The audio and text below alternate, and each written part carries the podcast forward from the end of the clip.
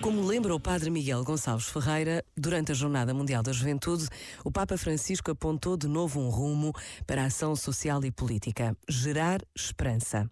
Na opinião de Francisco, em linha com o que se afirmou, a política é chamada hoje mais do que nunca a corrigir os desequilíbrios económicos do mercado que produz riquezas, mas não as distribui, empobrecendo de recursos e de certezas os ânimos.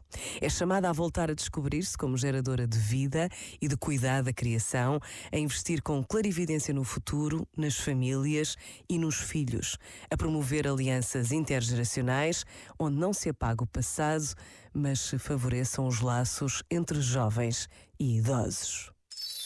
Este momento está disponível em podcast no site e na app da RGF.